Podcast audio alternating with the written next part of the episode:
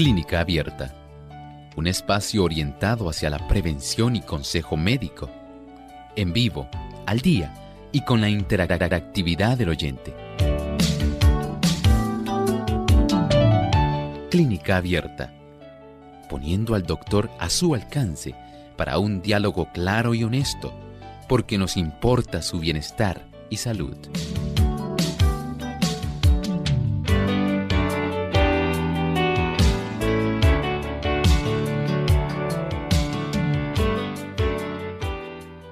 Llegado el momento para que usted pueda compartir sus consultas, sus preguntas en nuestro programa del día de hoy.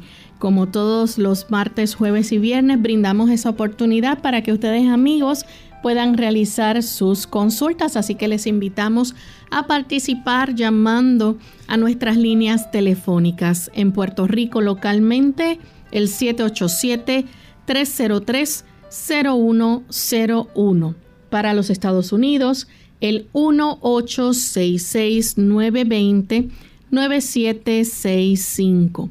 Para llamadas internacionales libre de cargos, el 787 como código de entrada, 282-5990 y 763-7100. También usted puede participar escribiendo su consulta en nuestra página web a través del chat visitándonos en www.radiosol.org y aquellos amigos también que nos siguen por las redes en Facebook Live, estamos llevándoles a ustedes este programa. También por ahí pueden realizar su consulta. Nos pueden buscar por Radio Sol 98.3 FM y nos pueden dar un me gusta y compartir con sus amigos o sus contactos este programa de salud, el que ustedes han hecho su favorito. Y nos sentimos muy contentos de compartir con ustedes amigos en esta edición del día de hoy que podemos escuchar cada una de sus inquietudes, así que les invitamos en esta hora a participar de nuestro programa. Enviamos saludos cordiales a todos los amigos que ya se encuentran conectados en sintonía en especial. Queremos enviar saludos a los que nos escuchan en el país de Santiago de Chile. Allá nos sintonizan a través de Plenitud 98.9 FM y Máxima 99.1 FM. Así que enviamos un cariñoso saludo desde San Juan, Puerto Rico. Damos también una cordial bienvenida a nuestro buen amigo el doctor Elmo Rodríguez. ¿Cómo está, doctor? Muy bien, saludos cordiales Lorraine. ¿Cómo se encuentra Lorraine? Muy bien también. Qué bueno, saludamos a nuestro equipo de trabajo y saludamos a todos aquellos que hoy se han dado cita aquí en esta edición de Clínica Abierta. Así es. Y estamos listos para escuchar el pensamiento saludable de hoy, así que vamos a pasar ese segmento. Además de cuidar tu salud física, cuidamos tu salud mental. Este es el pensamiento saludable en clínica abierta.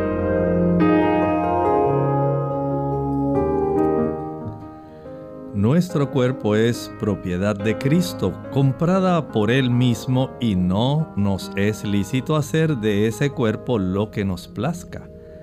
Cuantos entienden las leyes de la salud implantadas en ellos por Dios deben sentirse obligados a obedecerlas.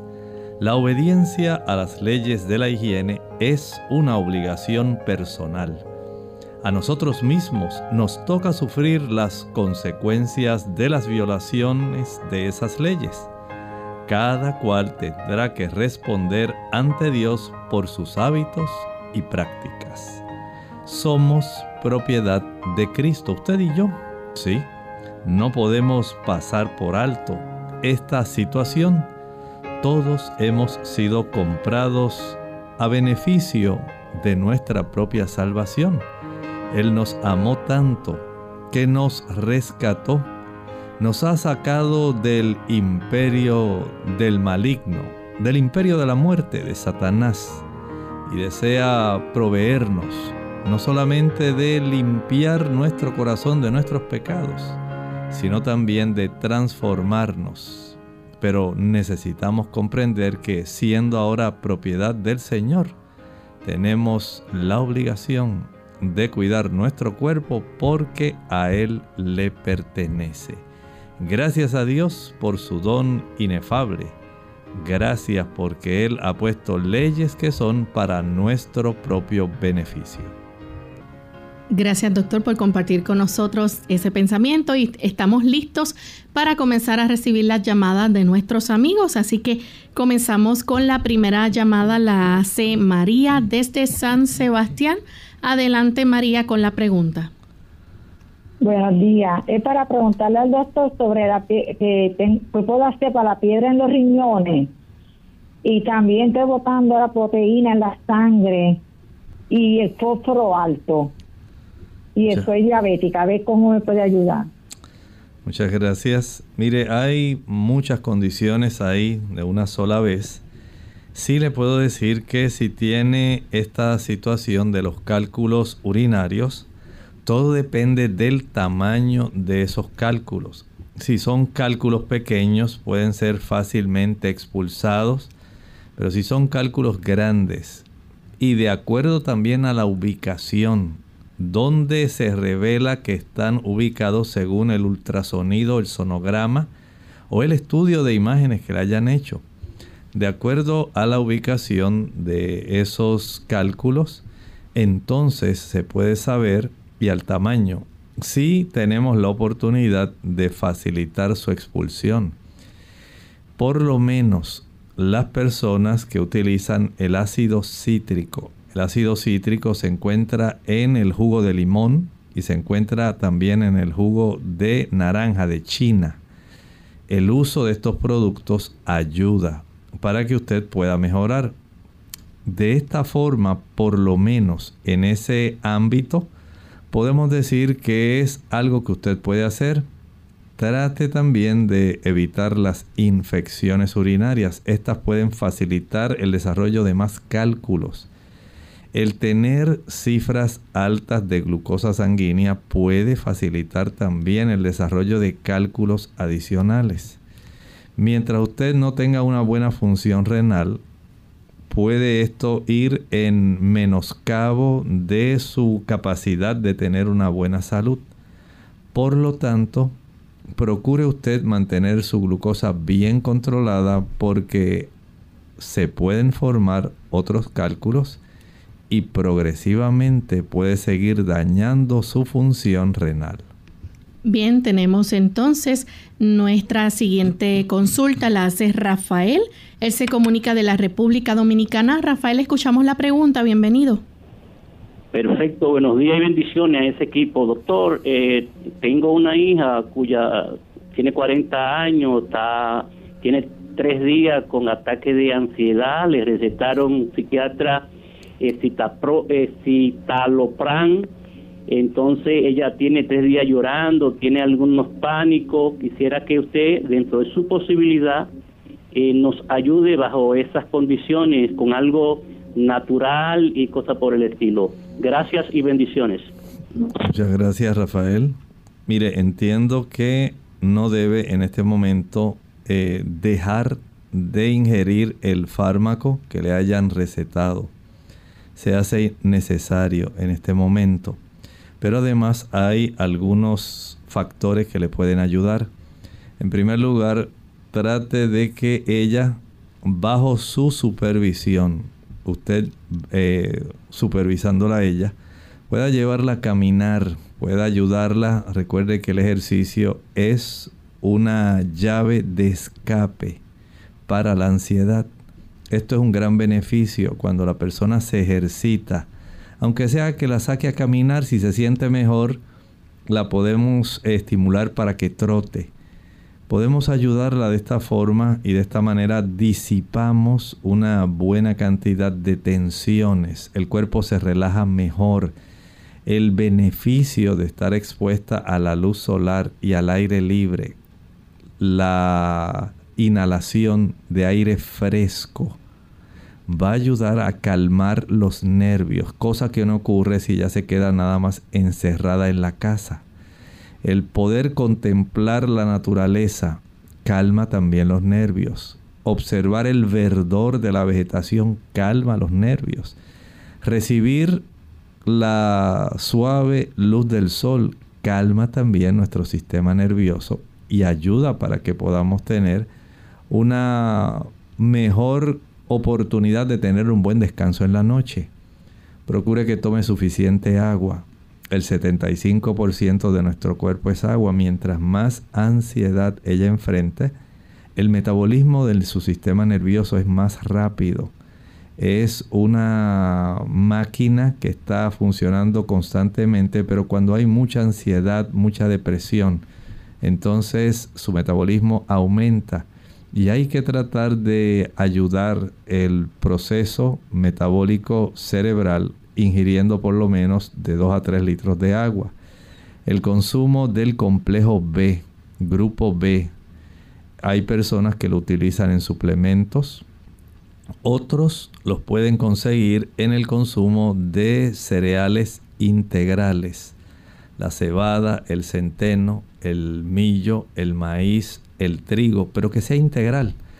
Tiene una abundancia de complejo B que va a ser de mucha ayuda para su sistema nervioso, que ella pueda estar mucho más tranquila.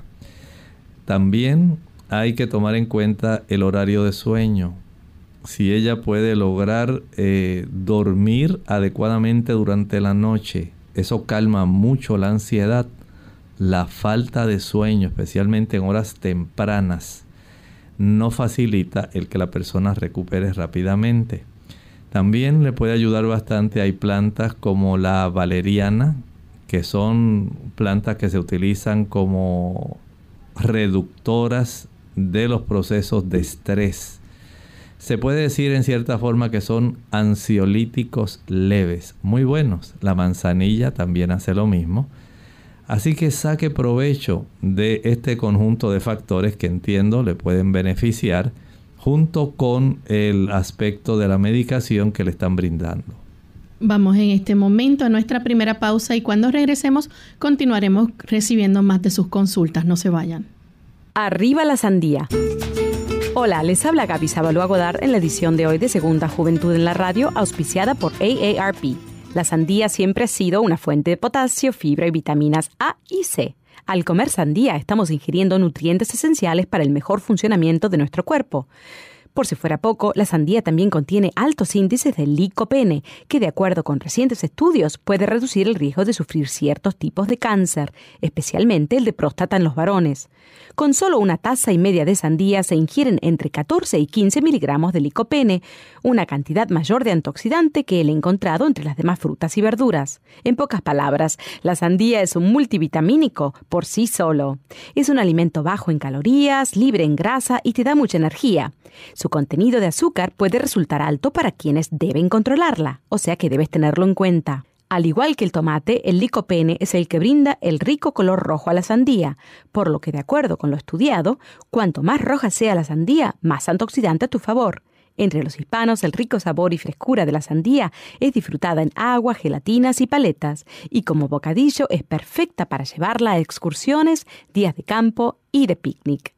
Lo mejor de ella es que sus altos contenidos de agua es ideal para quitar la sed y combatir el calor en los meses de verano. El patrocinio de AARP hace posible nuestro programa. Para más información visite aarpsegundajuventud.org. La juventud no es más que un estado de ánimo. La depresión en los hombres. Hola, les habla Gaby Goddard con la edición de hoy de Segunda Juventud en la Radio, auspiciada por AARP.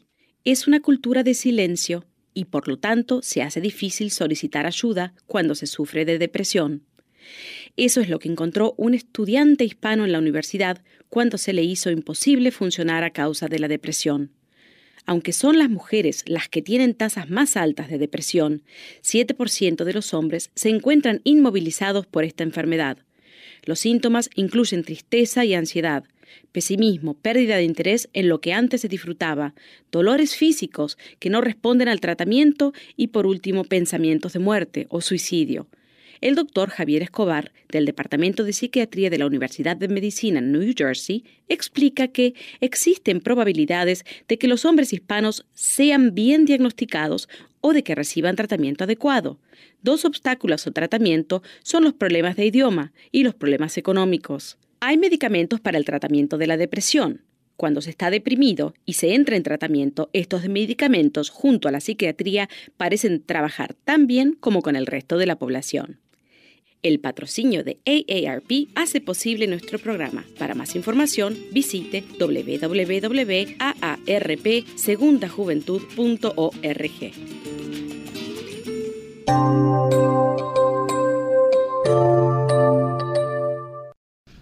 Ya estamos de vuelta en Clínica Abierta, amigos, y estamos hoy recibiendo sus llamadas. Tenemos entonces a Ana Iris, ella se comunica de la República Dominicana. Adelante, Ana Iris. Eh, buenas tardes, buenos días. Eh, los felicito por su excelente programa. Muchas bendiciones para este elenco de Clínica Abierta. Doctor, mi problema es el siguiente Hace varios tiempos ya yo del lado izquierdo del cuello, cuando yo me río mucho, con mucha fuerza, ese lado me duele mucho y se me artera. Se me ofreció las venas y, yo me paso la mano y veo como un abortamiento. En este momento tengo una pequeña alteración de ese lado. También eh, eh, cuando estoy muy estresada, no me puedo seguir riendo ni nada, tengo que suspender, darme el topecito por las manos para relajarme con agua tibia y también me duele los brazos. Entonces yo me hice un examen hace ya unos cuantos meses, me diagnosticaron una arteriosclerosis. Eh, me recetaron una pastilla con filogret y otra que no me acuerdo del nombre, yo me la tomé, pero el problema persiste. Yo quiero que usted me diga, que me dé una solución, a ver qué yo puedo tomar para yo poderme reír, porque se me vi la risa, y para yo poder mejorar mi situación, ya que me tiene bastante preocupada. Muchas gracias. voy a escuchar por la radio. Muchas gracias y muchas bendiciones. Gracias a usted por hacernos la pregunta. Mire, entiendo que usted amerita todavía una forma más estricta de ser vista. Una consulta donde a usted se le pueda ordenar en esa en ese ambiente en el que usted se mueve, a los médicos a los cuales usted puede asistir, por lo menos si se le puede practicar eh, una radiografía, es lo mínimo anteroposterior y lateral de la zona cervical. Hay que saber si hay algún tipo de herniación discal, si hay desarrollo de algún problema de espolones cervicales en esa área. En ocasiones una imagen de resonancia magnética puede ampliar muchísimo más eh, la presencia de algún tipo de formación, abultamiento, tumor, lo que sea, se puede observar mucho mejor o una tomografía computarizada. Esto nos ayudaría a saber si además del aspecto de la arteriosclerosis hubiera alguna otra estructura que esté comprimiendo si hay algún trastorno, además de los discos, de los ligamentos y de las masas musculares que componen la zona cervical.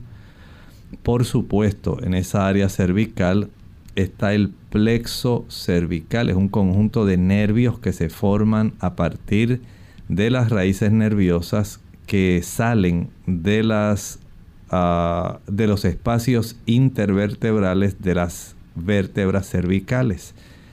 Saber si hay alguna compresión que esté facilitando ese problema que usted tiene de dolor, si hay algún, eh, alguna ruptura de algún disco. Esto es imprescindible. Por eso es que le sugiero primero que usted vaya, vaya al médico, le explique con detenimiento su problema, y si es posible que le ordenen hacer alguno de estos estudios de imágenes. Eh, también en lo que el asunto se desarrolla, por lo menos friccionarse con hielo en la zona del cuello, en esa área que a usted le molesta, le puede dar mucho alivio. Una fricción con hielo, digamos, donde usted se fricciona eh, uno, dos, tres minutos hasta donde resista. Tan pronto usted sienta que le está quemando el frío ya la piel, deténgase, seque la zona, espere un minuto y vuelva otra vez el proceso de friccionarse dos o tres minutos.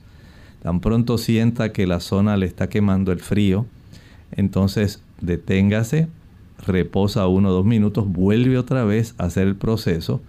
Puede hacer esto durante unos 20 minutos. Es de mucha ayuda. Después de esto puede, al finalizar la última ocasión, eh, seque y aplique algún ungüento de esos relajantes que pueden ayudar tanto a músculo como a nervios, de esos que contienen mentol y alcanfor. Esto ayuda para que usted pueda tener alivio, pero hay que saber qué es lo que está ocurriendo. Tenemos entonces a Rosa. Ella nos llama desde San Lorenzo. Adelante, Rosa. Sí, muy buenos días. Que Dios me lo bendiga un montón. Es el deseo de mi corazón. Estoy triste y preocupada porque mi vecina me acaba de informar que el 25 de febrero le empiezan a hacer diálisis porque sus riñones están funcionando solamente un 14% y me pregunto si hay algo que pudiéramos hacer por ella antes que le empiecen esos diálisis. Muchas gracias, hermana Rosa. Esta situación es sumamente delicada por una razón no sabemos si esta paciente es diabética, no sabemos si es hipertensa, si ha sufrido alguna condición autoinmune que haya afectado sus riñones, deteriorando la capacidad de función renal. O si hay medicamentos también que pueden trastornar el funcionamiento renal. Esto hay que indagarlo. Vamos a asumir que ella tiene problemas de diabetes. Es la causa más común para la insuficiencia renal y el desarrollo eventualmente de la necesidad de utilizar diálisis. En este aspecto, mientras ella no tenga de una manera estricta un buen control de la glucosa sanguínea, no podemos ayudar a revertir su problema. Lo mismo ocurriría con el paciente que es hipertenso. Mientras no haya un control estricto de esa cifra de la presión arterial, la función renal se va a deteriorar. Recuerde que tanto la diabetes como la hipertensión van a afectar las arterias renales. Esas arterias se subdividen hasta que llegamos a las arteriolas más pequeñas que componen eh, esta zona de los riñones que corresponden al glomérulo. Ese glomérulo es el que se va dañando.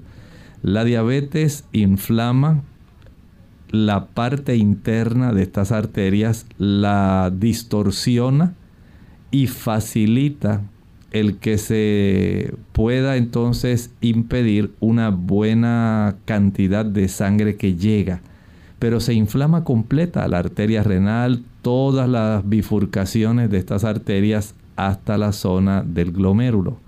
La hipertensión estrecha esa arteria renal y por supuesto ese aumento en la presión arterial daña este tipo de arteriolas que forman el glomérulo. Tenemos dos mecanismos esos dos mecanismos son sumamente dañinos. Mientras esa función renal se reduce menor de 90, ya tenemos problemas. Mientras sigue bajando menos de 60, tenemos problemas. Si ya baja de 30, más problemas. Si llegó a 14, muchos problemas. Por lo tanto, el nosotros poder facilitar que el cuerpo de ella garantice sacar aquellas sustancias que ya son inservibles, que no se queden circulando porque literalmente la van a dañar, la pueden ir poco a poco envenenando. Y eso no es lo que queremos. Por eso entonces el médico se ve en la necesidad imperiosa de recurrir a este procedimiento de esta diálisis que resulta tan común.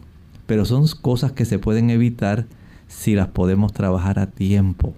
Por eso el énfasis en el diabético y en el hipertenso, en que estén bien controladas esas cifras de presión arterial y de glucosa, es algo imperioso. Esto no es algo de que de vez en cuando. Hay que hacerlo estrictamente porque el daño es progresivo. Tenemos entonces a Carmen de Fajardo. Adelante, Carmen. Sí, buenos días. Este, Sí, doctor, este, para eh, que me, me, ayude en cuanto a que yo eh, no soy diabética, mi glucosilada está en 5.4, eh, pero pues porque me cuido, pero me quiero seguir cuidando, entonces quiero eh, cambiar mi dieta en vez de carnes, carnes blancas y eso, a una vegetariana, pero como soy prediabética, pues estoy intentando comprar unas recetas y voy probando eh, a ver cuánto yo me monitoreo mi glucosa. Entonces he notado que, que hasta me baja un poquito más. Este, pero quiero incrementar granos en mi dieta. Entonces, ¿qué grano usted me recomienda que no y qué cantidad que no me vayan a elevar mucho mi glucosa en sangre? Muy bien. Gracias. Buenos días. Le, escucho por la radio. ¿Cómo no? Lo que voy a decir ahora le ayuda tanto a usted como a la paciente que habló la hermana Rosa de San Lorenzo. Escuchen con atención. Para beneficio de la función renal, el cambiar el consumo de productos proteicos de origen animal por productos proteicos de origen vegetal le da un respiro un gran alivio a los riñones. ¿Por qué? Recuerde que los productos que son de origen animal, su proteína contiene una distribución de aminoácidos diferente a la que contienen los productos que son vegetales. Esa diferencia facilita que no haya tanta pérdida de proteína a través de los riñones que están afectados no es que esa proteína directamente dañe el riñón, lo que daña la función renal es más bien la glucosa descontrolada y la hipertensión descontrolada. Pero para fines de mejorar la pérdida de proteína en la orina, la proteinuria, y verificar que haya la microalbuminuria estén reducidas, el cambio de esa proteína animal, leche, mantequilla, queso, carne, huevo, se debe evitar. Y el cambio hacia la fuente proteica vegetal, el uso de las legumbres, leguminosas, habichuelas blancas, negras, pintas rojas, lentejas, garbanzos, gandules, habas, menestra, chícharos, todo ese tipo de productos tienen una buena fuente de proteína que es excelente, que se complementa con los cereales integrales, por ejemplo, en este caso la quinoa, que es excelente fuente proteica de origen vegetal.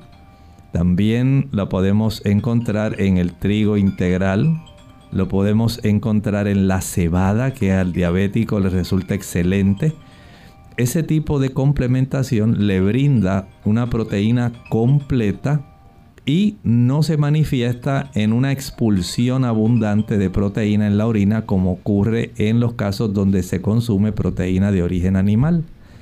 Desde ese ángulo también podemos entonces ver otra cosa. Para bajar aún más la concentración de glucosa sanguínea, Recuerde que el evitar el consumo de, para fines aquí en Puerto Rico, de las viandas, yuca, yautía, papa, ñame, ese tipo de productos malanga, que son tan sabrosos, pero que contienen mucho carbohidrato, al igual que lo contienen los productos que se derivan del trigo. Para fines de un paciente diabético, no debiera utilizarlos hasta que usted se cerciore en tener buenas cifras de glucosa. De ahí entonces usted tiene que dar una mayor, eh, digamos, preponderancia al consumo de estas legumbres que mencioné, de los vegetales, de las ensaladas, eh, darle énfasis a las frutas que no sean dulces, por ejemplo, no debe consumir pasas, higos, dátiles, guineos, bananos, plátanos, cambures, mango. Ese tipo de productos no lo debe consumir y mucho menos jugos, aunque sean naturales, aunque sean extraídos puros, no los debe utilizar. Debe caminar para mejorar, aunque sea un poco, su función renal y reducir la cifra de glucosa. Vea que hay trabajo que hacer. No tenemos una pastilla mágica que nos pueda recuperar la función renal tan solo porque lo queremos. Vamos a hacer nuestra segunda y última pausa y cuando regresemos continuaremos entonces contestando más de sus consultas. Ya volvemos. Si fumas, debes ser consciente de que además de estar dañando gravemente tu salud, también estás perjudicando la de los que te rodean, pues inhalan el humo de los cigarrillos y todas sus sustancias tóxicas de forma pasiva. Dejar de fumar es siempre una buena decisión para tu salud y la de los tuyos. ¿Sabías que, tras 20 minutos sin fumar, disminuye la presión arterial? Después de 12 horas, el monóxido de carbono en sangre alcanza un nivel normal. A los 3 meses mejora la circulación de la sangre y la capacidad pulmonar.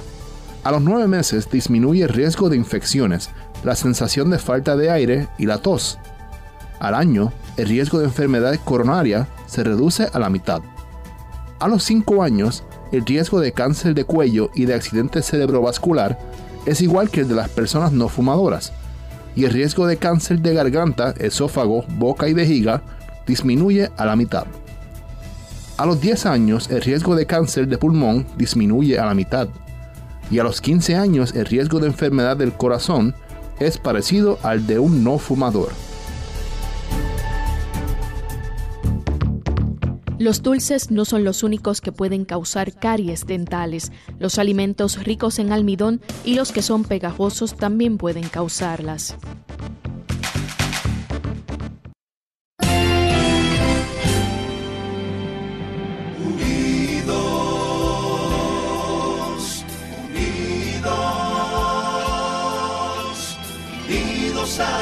El cielo siempre unidos,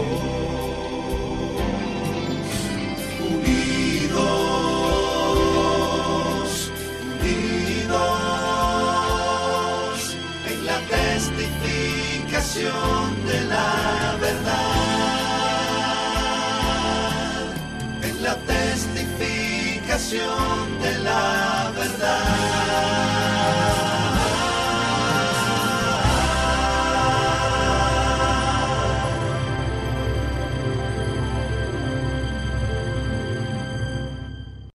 Clínica Abierta. Ya estamos de regreso en Clínica Abierta, amigos, y tenemos en línea telefónica a Lina. Ella nos llama de la República Dominicana. Lina, escuchamos la pregunta. Gracias. Eh, Yo me hice dos sonografías, una abdominal y la otra eh, sonografía tiroidea. Entonces, en la en la abdominal salí con eh, colelitiasis y, y en la de tiroides salí con nódulos tiroideos. Eh, yo quisiera ver si el doctor me puede ayudar con algunos remedios naturales para eso. Le escucho por la radio. Muchas gracias. Eh, vamos a utilizar la primera que nos mencionó. La colelitiasis, eso quiere decir que usted tiene cálculos dentro de su vesícula. Por supuesto, sería interesante saber si el radiólogo reportó la cantidad de cálculos que tiene y el tamaño. Eso es muy importante porque hay ocasiones cuando el tamaño de los cálculos sí puede facilitar la expulsión de los mismos.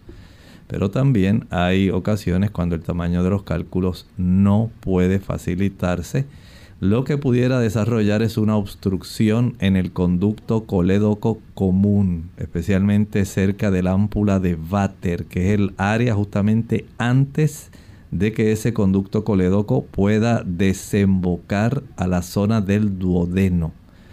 Si este eh, cálculo es grande, entonces pudiera producir que las secreciones pancreáticas, al igual que la secreción biliar, pudieran irritar más el páncreas y desarrollar una pancreatitis.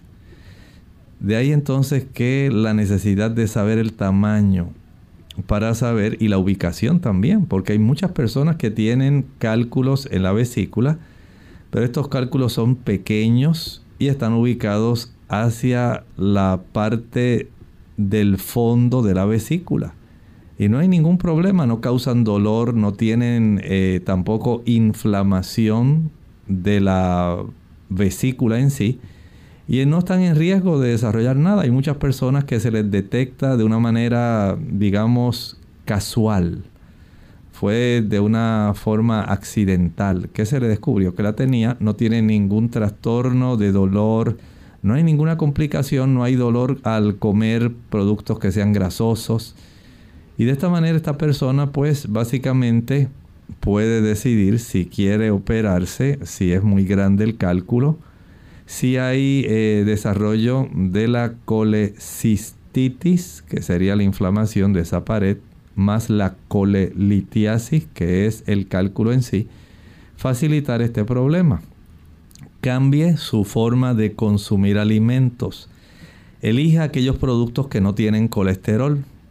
Descarte los que le proveen colesterol. ¿Por qué? porque el colesterol constituye, digamos, el ingrediente principal que facilita el desarrollo del cálculo en esa zona de la vesícula. Siendo que el colesterol entonces proviene de fuentes animales, nunca se encuentra en fuentes vegetales, nunca, ni en el aguacate ni en el coco usted lo va a encontrar en la leche, la mantequilla, el queso, huevo y carne. Sea blanca, sea roja, sea pescado, aunque tengan omega 3, tienen también colesterol.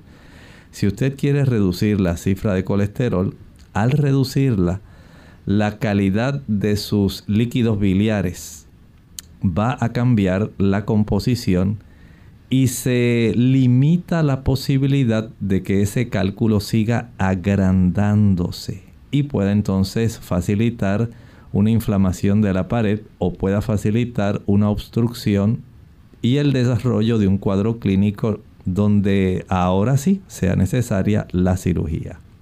Tenemos entonces a Mercedes. Ella nos llama desde Estados Unidos. Adelante Mercedes con la pregunta. Ah, buenos días, Dios nos bendiga. Buen día. Eh, Mi pregunta es que tenemos un, tenemos un muchacho que viene de Colombia y parece que había la malaria. Entonces él fue médico y, le dieron un tratamiento ya hace como dos meses, pero como que le ha vuelto otra vez los síntomas. Tiene otra vez mucha fiebre y y no se siente bien, dolores en, el cuerpo, a ver cómo lo podemos ayudar, si me hacen el favor. Gracias y Dios les bendiga. Muchas gracias. Mire, debe llevarlo a que lo vea el médico. Para estos pacientes la hidroxicloroquina se utiliza mucho en el ámbito médico. Esto no es un producto de sitios de tiendas naturales. Hay que darle tratamiento con ese tipo de fármaco porque si no, lamentablemente, eh, el asunto se le va a complicar. Y antes de que el asunto se complique, debe él recibir su tratamiento completo. No porque se le fue la fiebre por dos o tres días, ya está curado y dejó de tomar el tratamiento eh, como se lo habían prescrito. Debe llevarlo a ser atendido. En ese intermedio hay personas que preparan, no estoy diciendo que es el tratamiento para la malaria, sino es un tratamiento que se utiliza junto con el té de hojas de eucalipto. Es útil en estos casos, pero repito, no estoy diciendo que sustituye el tratamiento médico para la malaria. Tenemos entonces a Juan Carlos que nos está llamando. Buen día, Juan, Juan Carlos. Buenos días, buenos días. Bendiciones. Bienvenido. Gracias. Eh, tengo eh, esta consulta, doctor, es con referencia a un proceso alérgico que he estado padeciendo desde hace cerca de un año. En el mes de febrero me hicieron las pruebas de análisis y entonces el, el IgE me saldó en 507. En el mes de septiembre del año pasado, esto, me la, me la volvieron a repetir y me salió en 580. Ahora en enero me la hice otra vez y me salió en 619 el alergólogo también recomienda una terapia por medio de la vacuna de la alergia. Entonces tengo dos preguntas. ¿Cómo reducir los niveles del IgE y qué recomendaciones hace de la vacuna contra la alergia? Gracias. Ok, podemos contestar la primera. La IgG es una inmunoglobulina producido eh, básicamente por las células B. Son células blancas, linfocitos B. Y este tipo de sustancia, al igual que otras inmunoglobulinas, casi siempre en los casos de alergia sube más la E que la G. Pero esto nos indica que esta alergia suya lleva mucho tiempo desarrollándose. El asunto sería indagar cuál es el alérgeno que está facilitando el que usted desarrolle este tipo de aumento en su inmunoglobulina ya de esta forma crónica, porque nos dice que no hay en este momento un control adecuado. Más bien, el cuerpo está respondiendo, tratando de protegerlo aún más, aumentando la producción de esta inmunoglobulina, este tipo de anticuerpos. Para lograr que esto pueda responder adecuadamente, mi consejo número uno, no consuma nada que tenga azúcar. Nada, nada, nada. Jugos, maltas, refrescos, bombones, helados, paletas, bizcochos, galletas, flanes, chocolates, brazos gitanos. No utilice nada, nada que tenga azúcar. De esta manera usted va a facilitar una gran ayuda. Número dos, Evite aquellos productos que tengan grasas saturadas, productos que sean fritos, productos especialmente de origen animal. Estos productos van a facilitar que el sistema inmunológico también eh, se trastorne. No le va a ayudar. Por lo tanto, tenga bien hacer este tipo de ajuste. Aquellos productos, ya sea alimentos o eh, sustancias a las cuales usted pueda estar expuesto, que usted eh, identifica que desencadenan fácilmente el proceso de alergia, usted los debe evitar. Si hay un beneficio, por ejemplo, en el uso de los omega 3. Los omega 3 ayudan a que el sistema inmunológico funcione mejor. El uso también de las frutas cítricas. Indague si las frutas cítricas a usted no le causan este desencadenamiento de un proceso alérgico. Si no lo hacen, mucho mejor. Pero evitar eminentemente el azúcar blanca, el azúcar negra, el jarabe de arce, eh, cualquier tipo de producto azucarado, hasta la miel, si la puede evitar, los jugos.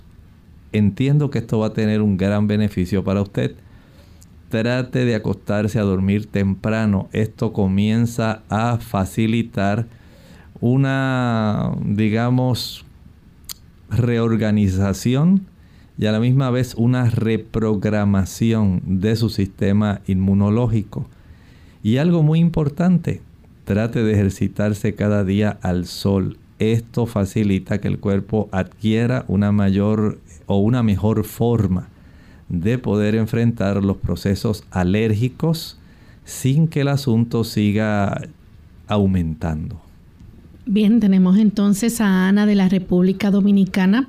Ella pregunta qué alimentos o cosas ayudan para prevenir los malestares en la próstata. Evitar las frituras es lo primero. El caballero que le gusta comer cosas fritas ya sabe que no va a tener mejoría de su próstata.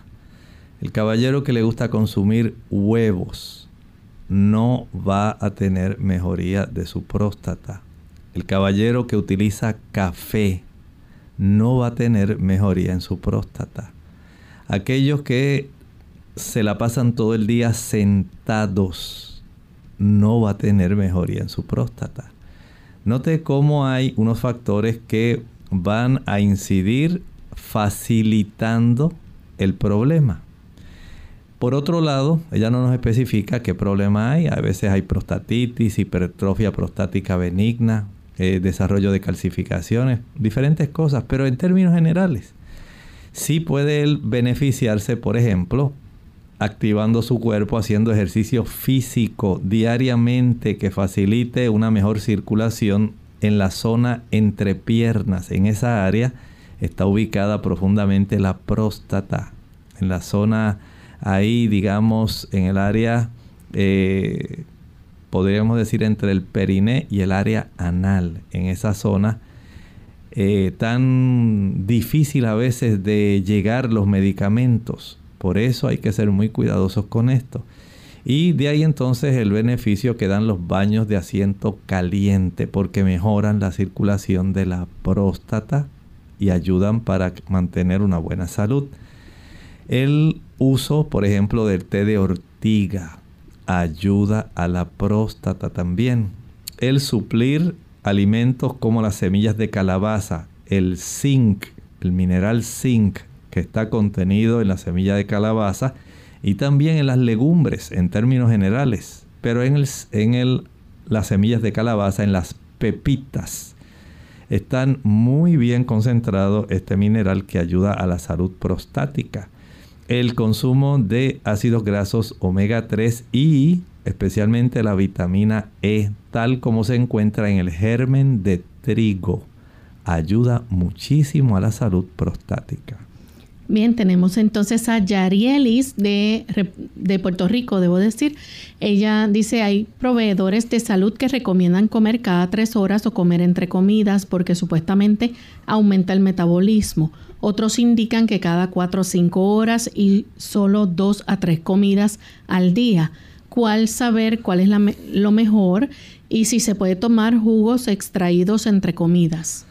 En realidad es una falacia que comer varias veces al día aumenta el metabolismo. Más bien lo que hace es que el metabolismo no se apaga. Usted lo mantiene todo el tiempo. Y por supuesto, el metabolismo tiene dos fases. La fase de anabolismo, formación, y la fase de catabolismo, degradación, utilización. El punto teórico pero que es falso, es que al usted aumentar el catabolismo, desde el punto de vista de ellos, usted está facilitando bajar peso. Falso de toda falsedad. Porque usted está, por otro lado, fomentando el anabolismo por la gran cantidad de alimentos que está consumiendo durante todo el día, en varias tomas.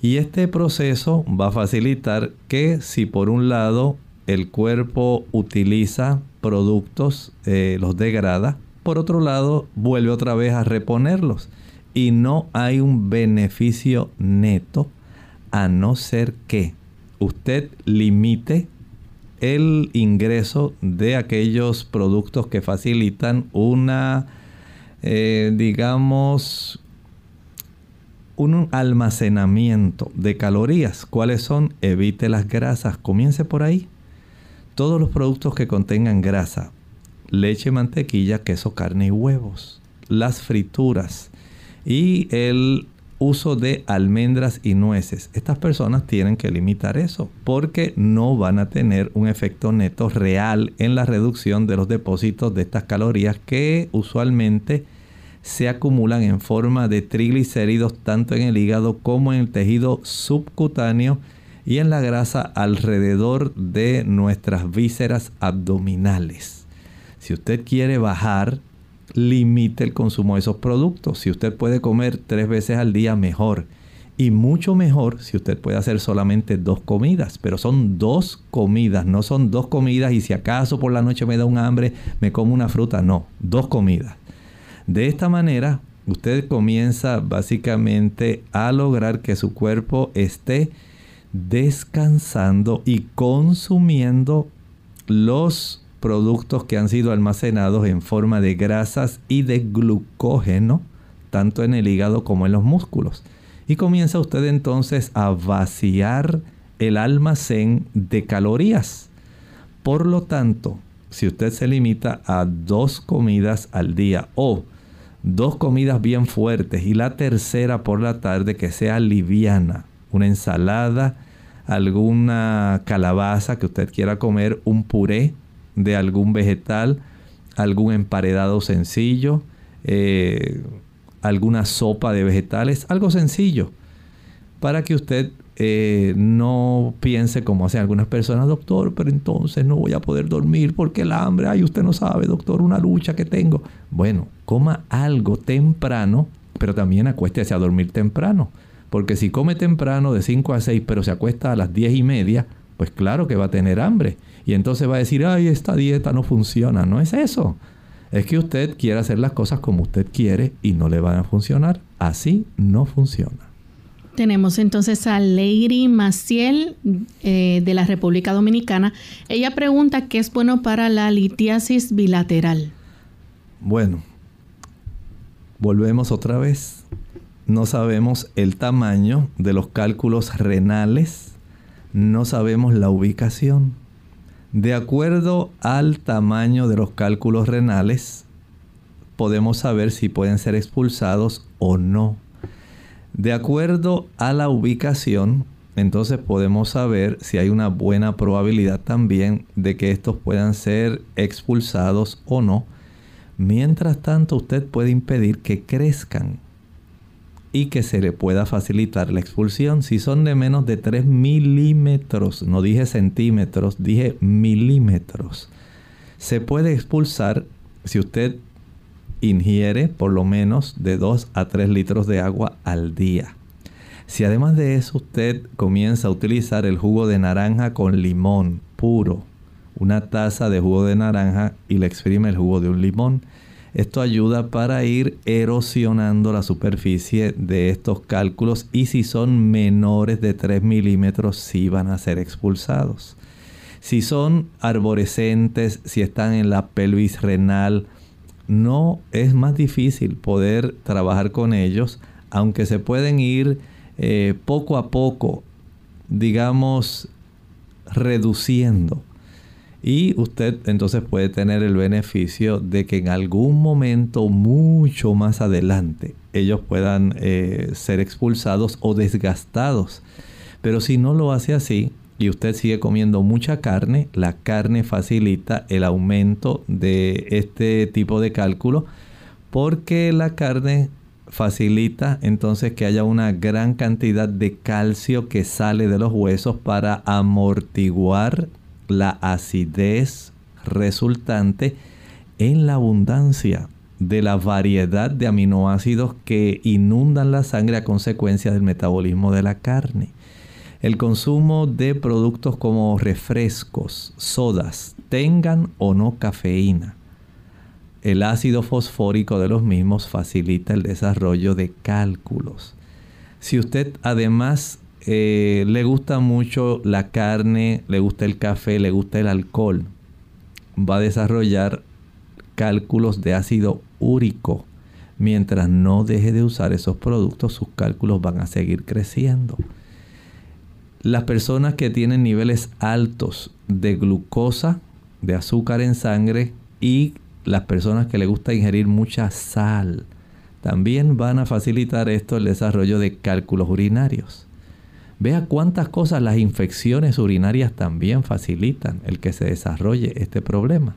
Entonces, si no se corrige la causa básica, básicamente no estamos logrando nada.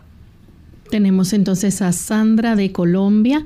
Pregunta, eh, ella dice, ¿qué manejo le puedo dar a una bronquitis que me tiene bastante afectada? No deje de tomarse los antibióticos que le hayan prescrito. Eso es muy importante. Número dos, prepare el jarabe que contiene una taza de pulpa de sábila, una taza de jugo de limón puro, una cebolla morada completa, finamente picada. Añádale unos tres dientes de ajo. A esto le va a añadir algunas ramas de berro, un rábano y 5 a 6 gotas, dije gotas, no cucharaditas, dije gotas de aceite de eucalipto. Proceda a licuar y una vez licue, cuele. De ese jarabe tome dos cucharadas cada dos o tres horas por 10 días. Aplique un tipo de compresa caliente, puede ser eléctrica o puede ser una toalla que usted sumerge en agua caliente, pero si la utiliza eléctrica mucho mejor, 30 minutos en la zona del pecho. Una vez finalice, la va a transferir a la espalda. 30 minutos en la espalda. Una vez finalice esos 30 minutos, deje descansar dos horas o tres horas y vuelve el mismo procedimiento. En ese lapso de tiempo, al finalizar la aplicación de la compresa en la espalda, seque con mucho cuidado el sudor que se haya acumulado, aplique algún ungüento de estos que tengan mentol y alcanfor y cúbrase muy bien el pecho y la espalda con una franela bastante gruesa o, o alguna toalla gruesa para conservar ese tipo de beneficio. Entiendo que esto debe ser de mucha ayuda al igual que la inhalación de vapores de eucalipto. Bien, ya lamentablemente se nos ha acabado el tiempo, algunas consultas se nos quedaron, pero les invitamos amigos a que el próximo martes entonces se comuniquen con nosotros para que puedan entonces realizar su pregunta. Ya para finalizar compartimos entonces este pensamiento bíblico. Nos dice el libro de Apocalipsis que en el capítulo 6, versículo 8, dice, y miré, este es Juan, el que está en la isla de Patmos, y he aquí un caballo amarillo, y el que lo montaba tenía por nombre muerte, y el Hades le seguía. Y le fue dada potestad sobre la cuarta parte de la tierra para matar con espada, con hambre, con mortandad y con las fieras de la tierra. Ciertamente, si usted ha notado la progresión desde el caballo blanco, al caballo rojo, al caballo negro y al caballo ahora amarillo, verdoso. Notamos que cuando se descarta, se desecha la palabra de Dios, nada bueno puede ocurrir. Estaremos explicando en clínica abierta por qué esa secuencia. Gracias doctor, a ustedes amigos por la sintonía y regresamos el lunes en otra edición más de Clínica Abierta.